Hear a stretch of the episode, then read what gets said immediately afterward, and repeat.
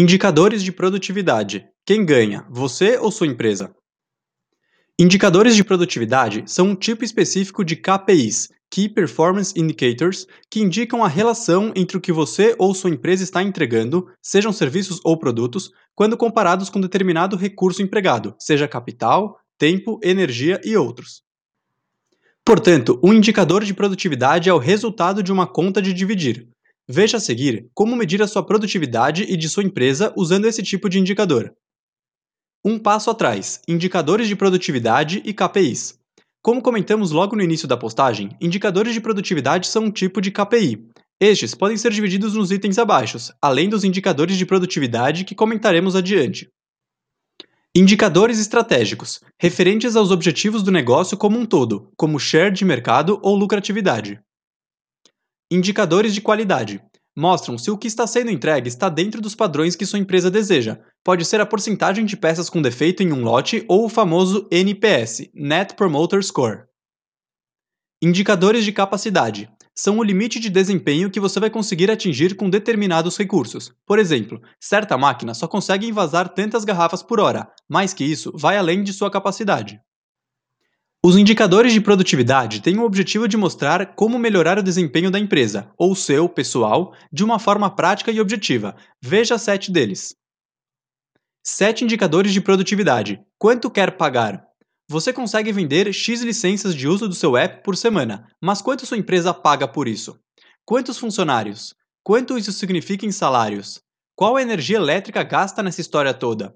Quanto você paga em licenças de outros apps para isso? Quantas reuniões foram realizadas? Quantos leads foram abertos? Medir a produtividade é saber coisas como essas. Definir relações de custo-benefício, para usar palavras simples.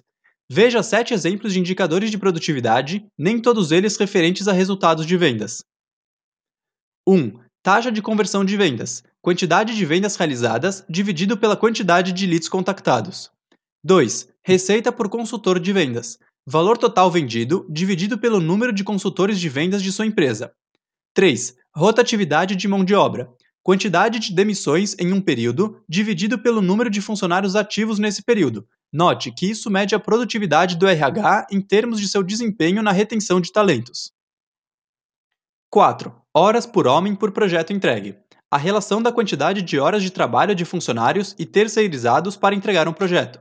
5 horas por homem por receita de projetos, uma maneira mais específica de descobrir sua produtividade em relação à receita dos projetos, dividindo as horas usadas pela receita obtida. 6. Área alugada por mercadoria entregue, ou valor das vendas entregues. Uma interessante medida de produtividade para empresas de e-commerce que precisam armazenar seus produtos e entregá-los. Muitas vezes, locam espaços em galpões e é preciso ter uma excelente previsão da demanda para alugar nem mais nem menos que o necessário. 7. Taxa de churn. Tradicional medida de desempenho de empresas SaaS é a relação entre clientes que desistiram de manter sua assinatura pelo total de clientes neste período.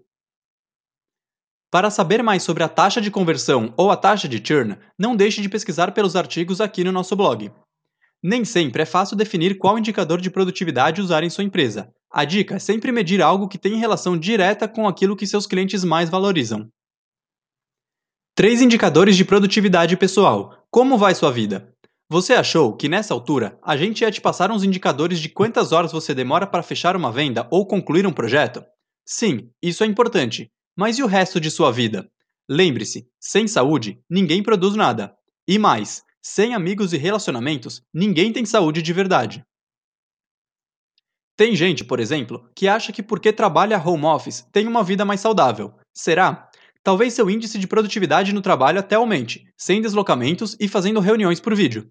Mas será que essa pessoa não está se enclausurando em casa e se matando de trabalhar? É por isso que dividimos o seu desempenho pessoal em três esferas: 1. Um, realizações profissionais. 2. Realizações pessoais. 3. Lazer e relacionamentos. Mas para isso, é preciso antes definir um objetivo. Onde eu quero estar daqui 5 anos? E a resposta tem que envolver as três esferas. Algo como: Quero ter minha startup consolidada, ter concluído meu mestrado e ter feito aquela viagem com a pessoa que amo. Ou ainda, quero conquistar o cargo de diretor que almejo, ter vencido o campeonato de tênis do clube ao menos uma vez e feito aquela trilha de moto de uma semana com a galera. Como medir a produtividade de tudo isso? Bom, só de ter estes planos em sua cabeça já vai ajudar bastante a ter foco na sua produtividade. Mas se você quer mesmo definir um índice, você pode medir semanalmente quantas horas dedicou a cada esfera. Qual o equilíbrio ideal? Diz a lenda que um terço para cada um seria muito desejável, mas sabemos que nem sempre isso é possível. Apenas faça essa medição semanal, anote em uma planilha e veja quantas horas você dedica por semana para produzir esses objetivos. Assim, naqueles dias em que chegar em casa acabado e for dar uma olhada nessa planilha de produtividade pessoal, quem sabe não vai se decidir a usar umas horinhas a mais para ler um bom livro ou praticar seu esporte favorito com os amigos. Quer saber mais sobre produtividade para equipes de alta performance? Então não deixe de baixar nosso e-book guia no final da postagem.